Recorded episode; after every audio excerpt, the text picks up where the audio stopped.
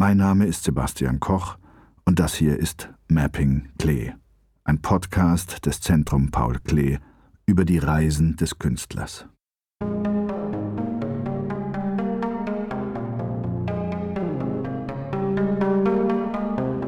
Paris 1912 Anfang des 20. Jahrhunderts pilgern Künstlerinnen und Künstler aus ganz Europa nach Paris. Die französische Metropole wird zur Drehscheibe der internationalen Avantgarde. Ein Netzwerk aus Künstlern und Galeristen ist der Nährboden für die Entstehung neuer Kunstrichtungen der Moderne, die in aufsehenerregenden Ausstellungen präsentiert werden. 1912 unternimmt Paul Klee eine Reise nach Paris Dort begegnete er den Werken der Kubisten und entdeckt bei Robert Delaunay im Atelier abstrakte Kompositionen aus Farbflächen. Die Reiseplanung bespricht er mit seinem in Paris lebenden Schulfreund Ernst Sonderegger. Das gedrängte Programm hält er im Tagebuch fest.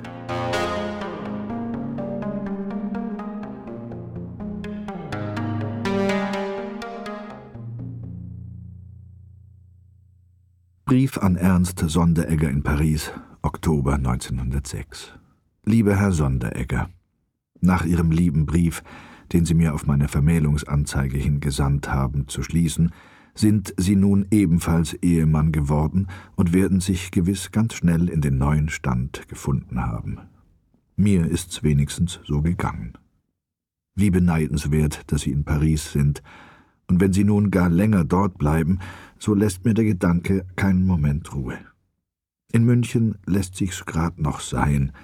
Es ist doch immer noch eine der besten Plätze für unser einen, aber eine im Grund nüchterne Stadt mit nur künstlichen Schönheiten. Meine Arbeit hat lange, sehr lange geruht. Jetzt bin ich mit Einrahmen der Glasbilder beschäftigt. Wenigstens ein Schritt, doch es wird schon wiederkommen. Es muss. Mit der Literatur habe ich die Fühlung zur Zeit so ganz verloren, dass ich mich nicht aufraffen kann, die Gebrüder Karamasow zu lesen, die Sie mir zuletzt zur Verfügung gestellt haben. Ich bitte Sie daher, es mir zu sagen, wenn Sie Ihr Buch nicht mehr auf längere Zeit entbehren können. Was den Amethyst betrifft, so ist mir leider ein Malheur passiert. Ich vergaß das eine Heft mit den Zeichnungen von Kubin. Wenn meine Frau nach Hause kommt, werde ich sie fragen, ob es nachgesandt wurde, sonst sollen Sie es dann gleich haben. Wenn Sie einmal nach München kommen, so besuchen Sie mich natürlich, womöglich mit Ihrer Frau. Haller habe ich dieses Jahr gar nicht gesehen. Ich glaube zum ersten Mal. Ich bin ganz dran gewöhnt, dass er jedes Mal meine neuen Sachen in Augenschein nimmt. Dass ich keine Zeile von ihm sah, das ist mir nicht neu. Meinhard schrieb mir, dass er über Spanien und Paris Holland bereist habe oder bereisen wollte, da ist denn Bern diesmal zu kurz gekommen. Sie haben ihn vielleicht gesehen?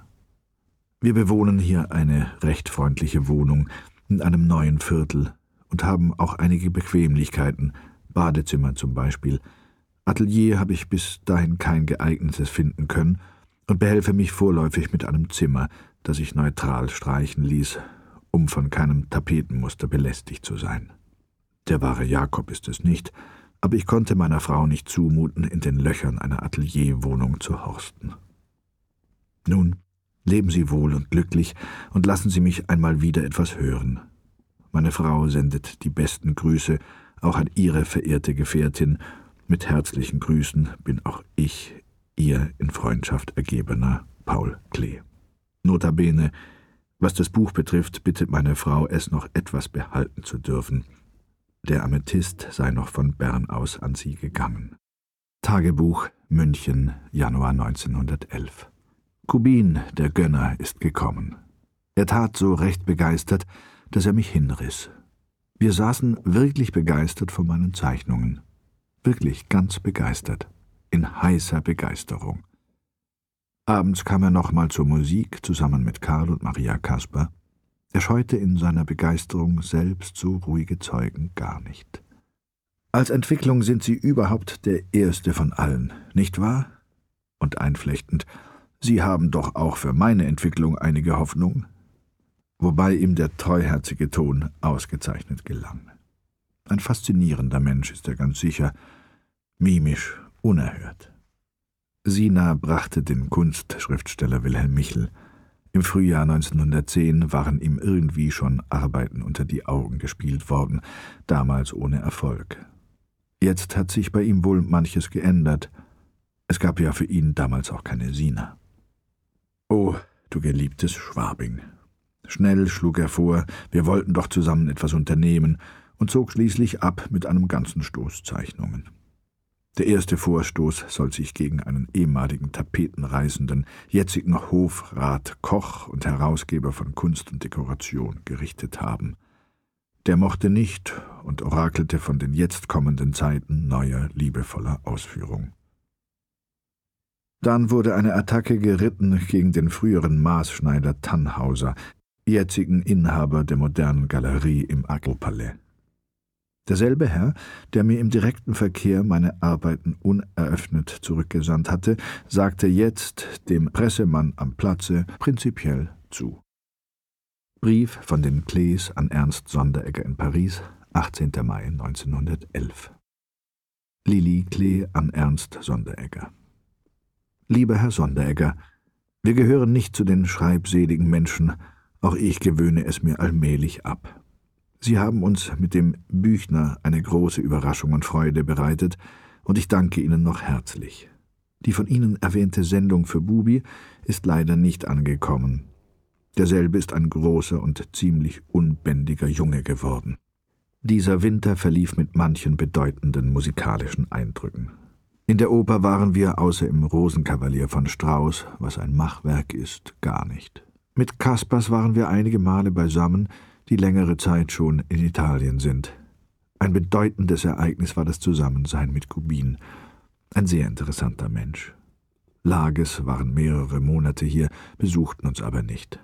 Wir erfuhren durch Kaspar, dass sie hier waren. Sonst weiß ich Ihnen gar nichts zu berichten.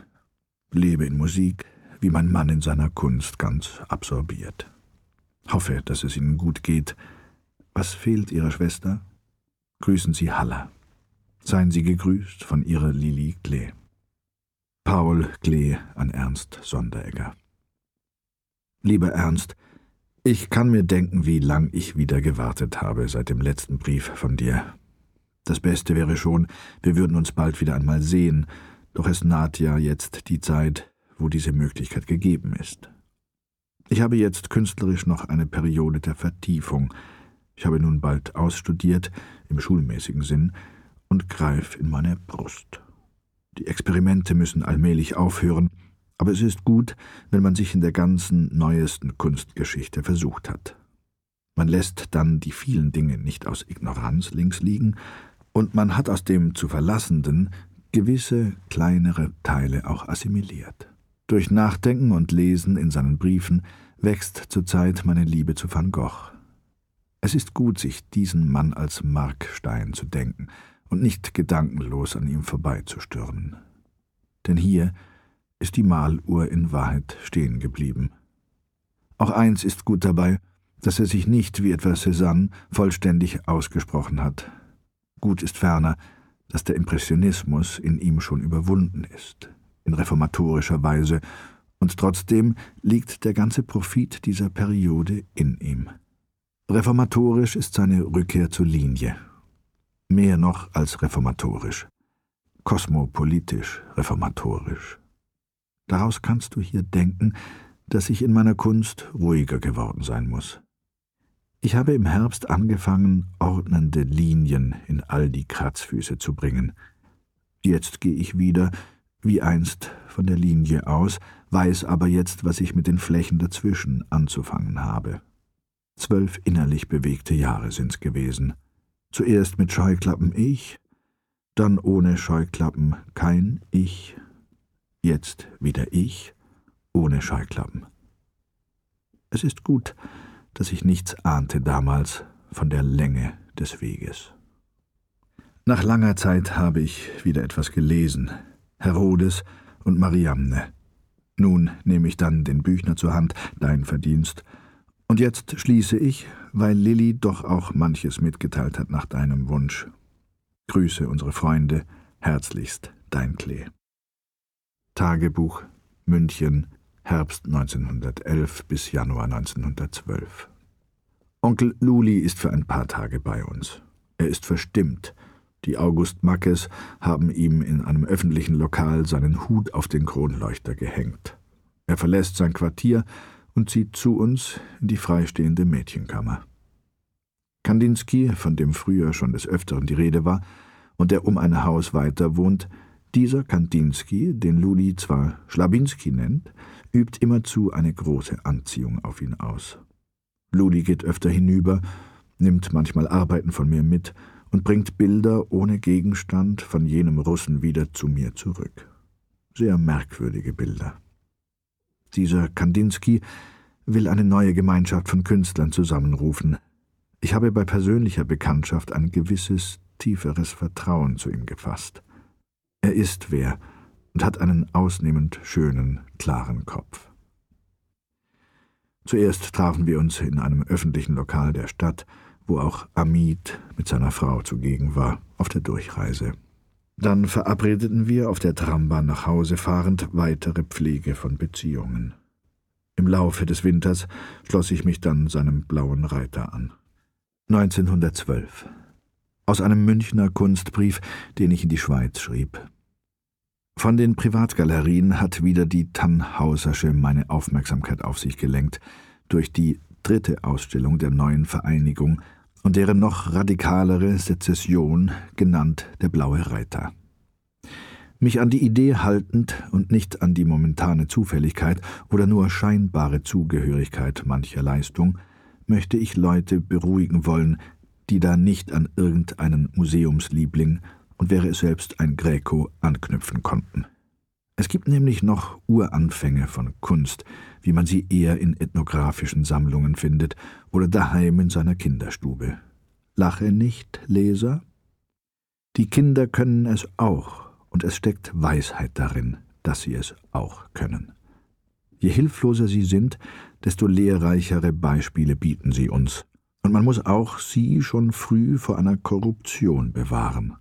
Parallele Erscheinungen sind die Arbeiten der Geisteskranken, und es ist also weder kindisches Gebaren noch Verrücktheit hier ein Schimpfwort, das zu treffen vermöchte, wie es gemeint ist.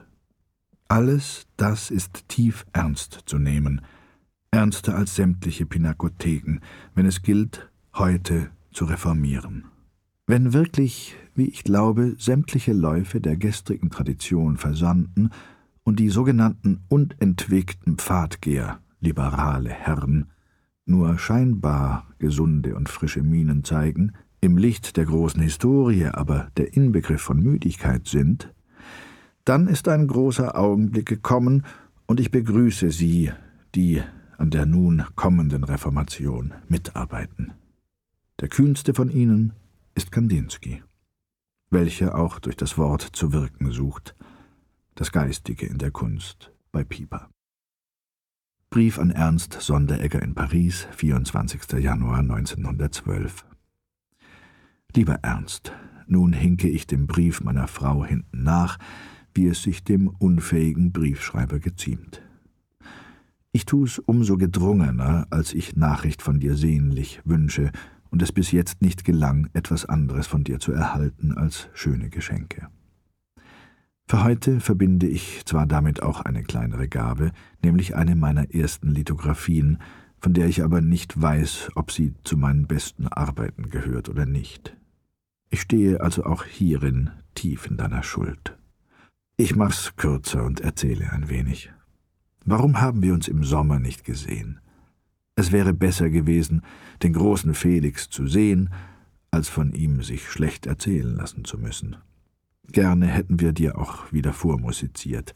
Du warst immer ein guter Zuhörer und von meinen Arbeiten gar nicht zu reden, die jetzt eine solche Entwicklung genommen haben, dass ich dir gern eine kleine Ausstellung nach Paris schicken möchte. Stattdessen kommt nur so eine vereinzelte, armselige Welle zu dir als Zeuge der großen Halbheit, wenn Freunde auseinandergehen. Und von deiner so interessanten und persönlichen Kunst nichts mehr, kein Fätzchen, kein Wort der Kunde. Da ich Halle auch nicht sah dies Jahr, ich reiste früher nach München als sonst, weiß ich überhaupt gar nichts Zuverlässiges von dir.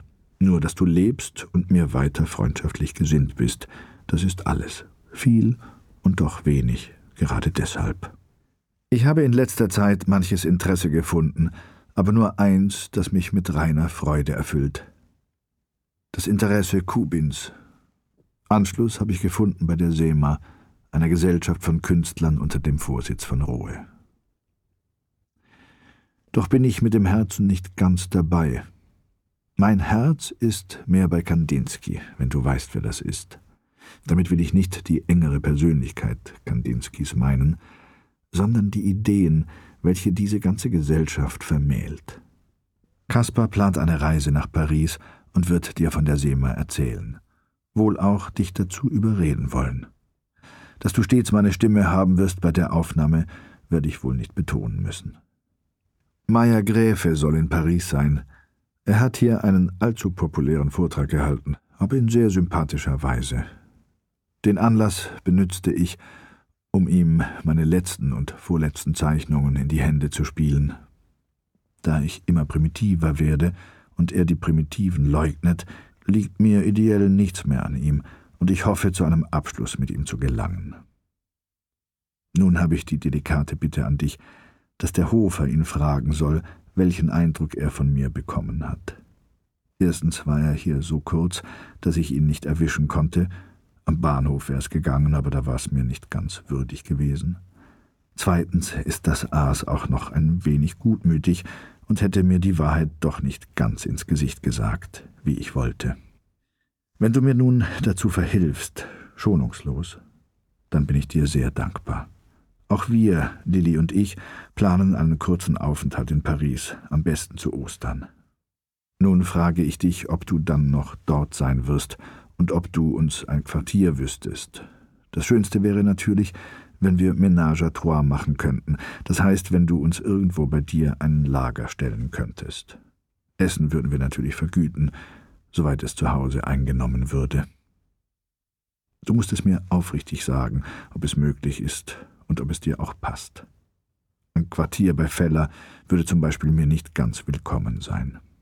Auch wenn ein Nein erfolgt, macht es gar nichts, denn ein Ja sichert den Plan auch noch nicht ganz, weil noch andere Schwierigkeiten bestehen. Jetzt wirst du mir hoffentlich antworten. Leb wohl. Herzlich grüßt dich dein getreuer Klee. Wenn du mir Hofers Adresse schickst, dann mache ich das besagte Geschäft direkt mit ihm ab.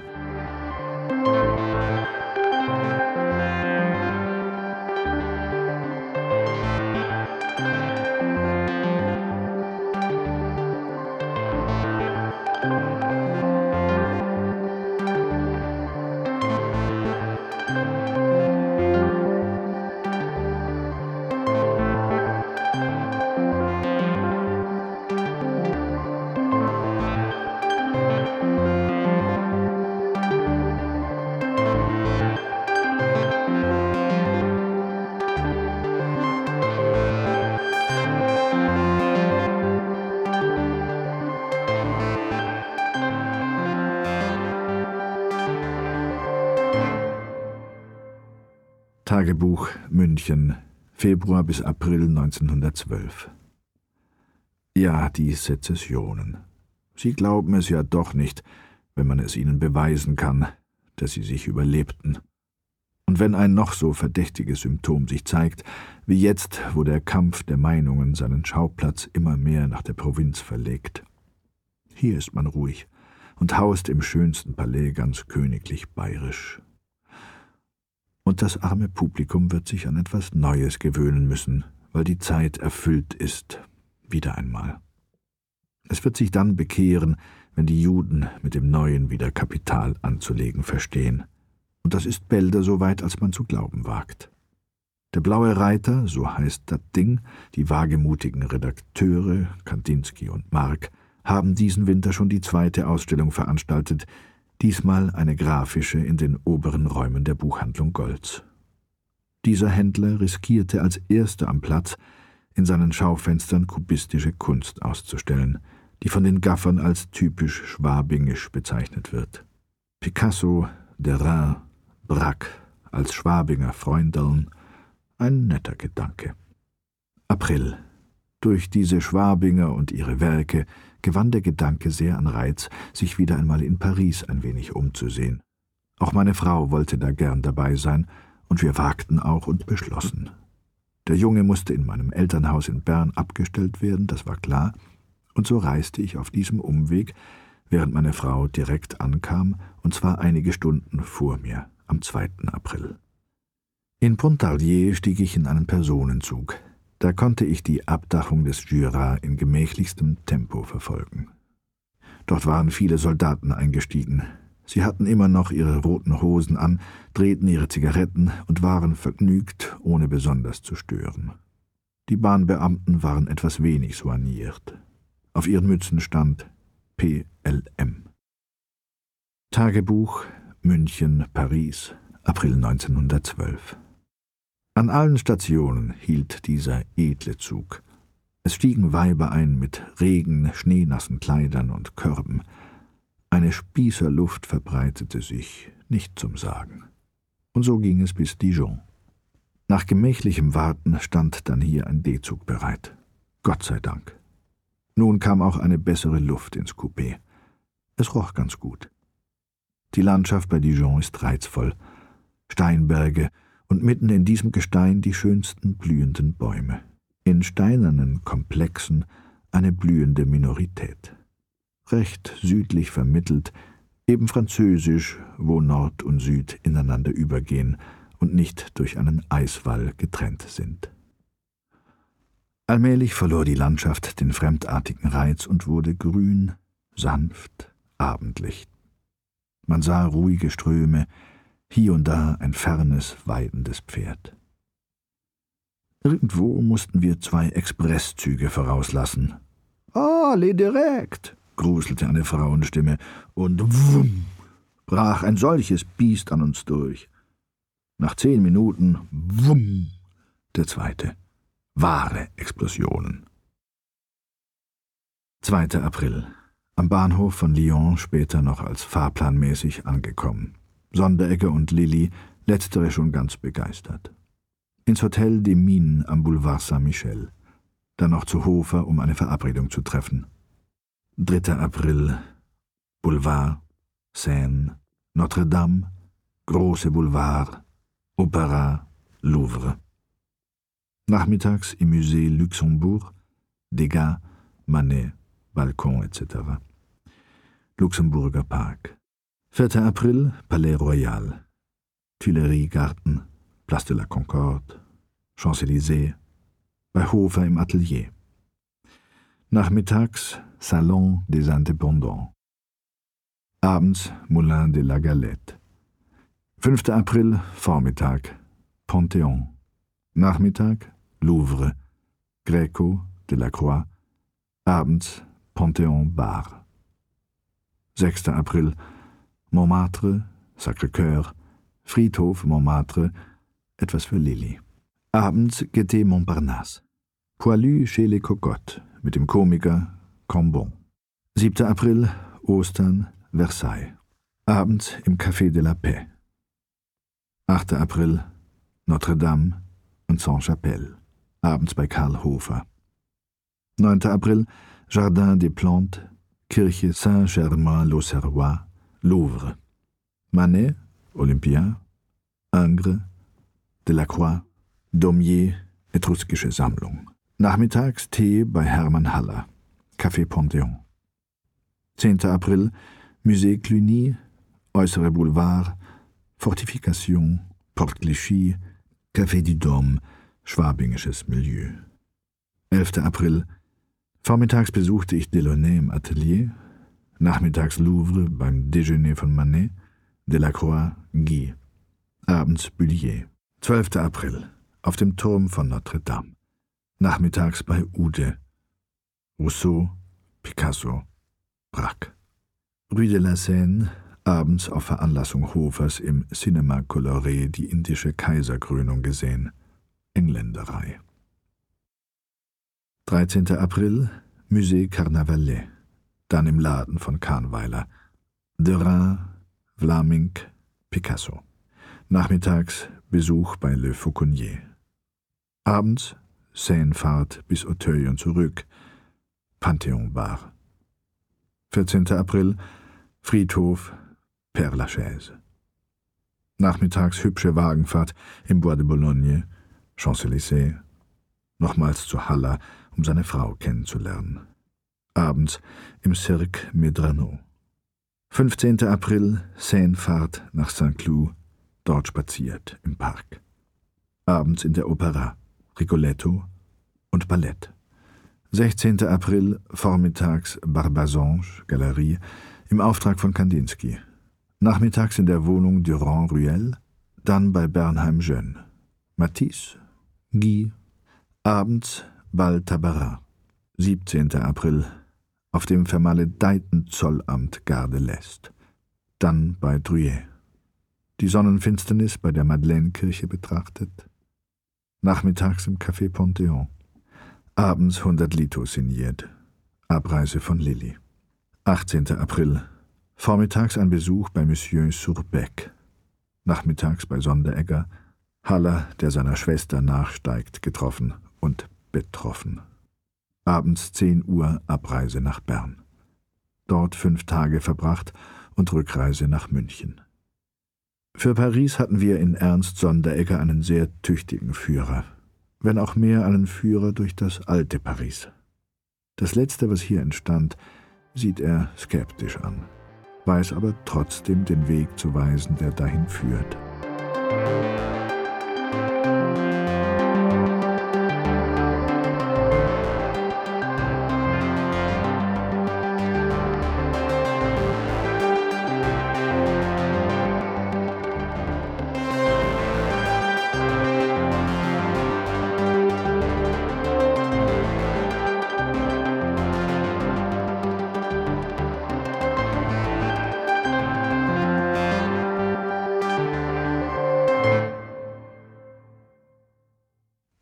Postkarte an Ernst Sonderegger in Paris. 20. April 1912. Mein lieber Ernst, bin sehr gut gereist und gut angekommen. Traf hier den Kleinen in bester Verfassung. Bern machte einen unsagbar friedlichen Eindruck, nur scheinbar den einer Stadt. Eigentlich ein stiller Garten, ein Bild, gut zum Ausruhen. Von meiner Frau habe ich auch schon Nachricht, sie schimpft auf München, war sehr ergriffen, Paris verlassen zu müssen und gibt den Wunsch nicht mehr auf, einst dahin zu ziehen. Ich warte ab. Man kann nichts wissen. Ich verschnaufe einige Tage hier, und dann beginnt wieder das Alltägliche, das hoffentlich den Beweis bringt, dass wir uns gründlich erholt haben, trotz des Umfanges des zu bewältigenden Stoffs. Was es für uns bedeutete, bei dir ein Heim zu finden, will ich nicht nochmals betonen. Ich danke dir und besonders auch deiner lieben Frau für alles Gute. Herzliche Grüße an die Schwester und die anderen Freunde. Dein Klee. Brief von Robert Delaunay an Paul Klee, 2. Oktober 1912. Lieber Herr Klee, mit großem Interesse habe ich die Übersetzung Ihres in den Alpen erschienenen Artikels verfolgt, den mir Herr Arp anlässlich der Ausstellung in Zürich gesendet hat. Das wollte ich Ihnen schon lange sagen. Der Besuch von Herrn und Frau Mark und von Herrn Macke hat mich dazu bewogen. Sie haben mich an mein Vorhaben erinnert, weil ich Ihnen meine Meinung zu diesem Artikel gesagt habe. Sie deuten mit Recht auf die ursprüngliche Andersartigkeit des modernen Ausdrucks hin, die sich zunehmend bestätigt, und auf die letzten Verbindungen zum Klassizismus von Seiten gewisser Maler, die sich auf die klassischen Wahrheiten berufen. Die Andersartigkeit ist schon gut etabliert, wir haben genug gelitten, und die Kunst muss nun in ihrem neuen Putz in voller Pracht erstrahlen. Anbei finden Sie eine etwas schnell erledigte Kopie meiner Notizen. Dies soll unser gegenseitiges Vertrauen bestätigen. Sie sind der überflüssigen Dinge noch nicht entledigt worden. Es sind einfach Hinweise eher mündlicher Art, die, glaube ich, unserer Absicht entsprechen. Entschuldigen Sie mich bitte für die Länge und das Ungeschliffene des Entwurfs. Mit herzlichem Händedruck Robert Delaunay.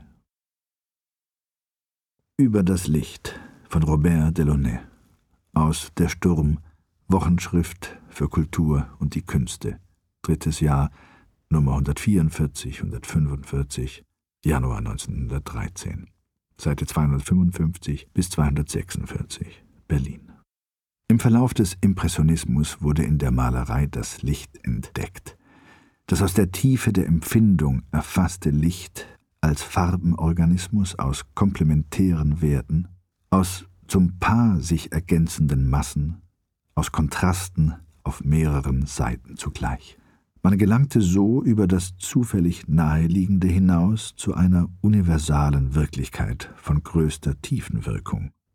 Nous voyons jusqu'aux étoiles. Das Auge vermittelt nun als unser bevorzugter Sinn zwischen dem Gehirn und der durch das Gleichzeitigkeitsverhältnis von Teilung und Vereinigung charakterisierten Vitalität der Welt. Dabei müssen sich Auffassungskraft und Wahrnehmung vereinigen. Man muss sehen wollen. Mit dem Gehörsinn allein wären wir zu keinem so vollkommenen und universalen Wissen vorgedrungen, und ohne die Wahrnehmungsmöglichkeiten des Gesichtssinnes wären wir bei einer Sukzessivbewegung stehen geblieben, sozusagen beim Takt der Uhr. Bei der Parität des Gegenstandes wären wir verblieben, beim projizierenden Gegenstand ohne Tiefe.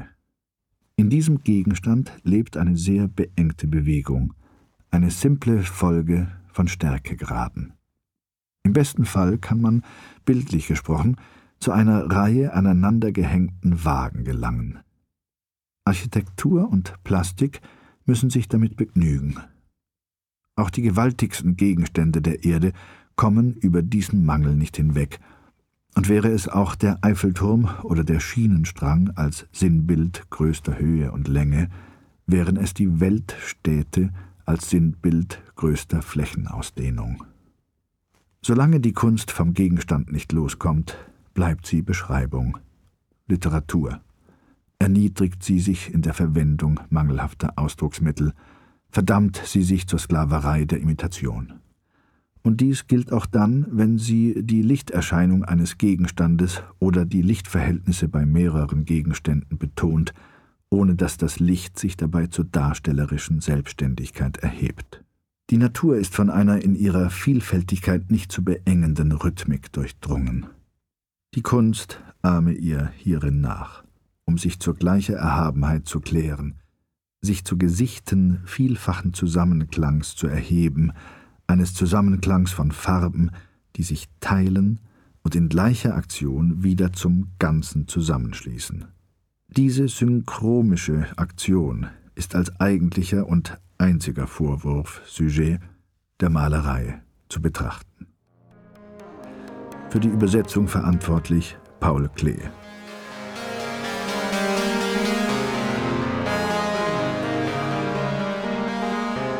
Die nächste Folge, Tunesien 1914, erzählt von der zum Mythos gewordenen Reise der drei Künstlerkollegen Paul Klee, August Macke und Louis Moyer kurz vor Ausbruch des Ersten Weltkrieges.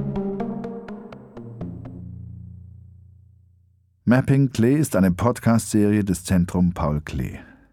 Dieser Podcast wurde von Maze Pictures Swiss produziert und von Engagement Migro unterstützt.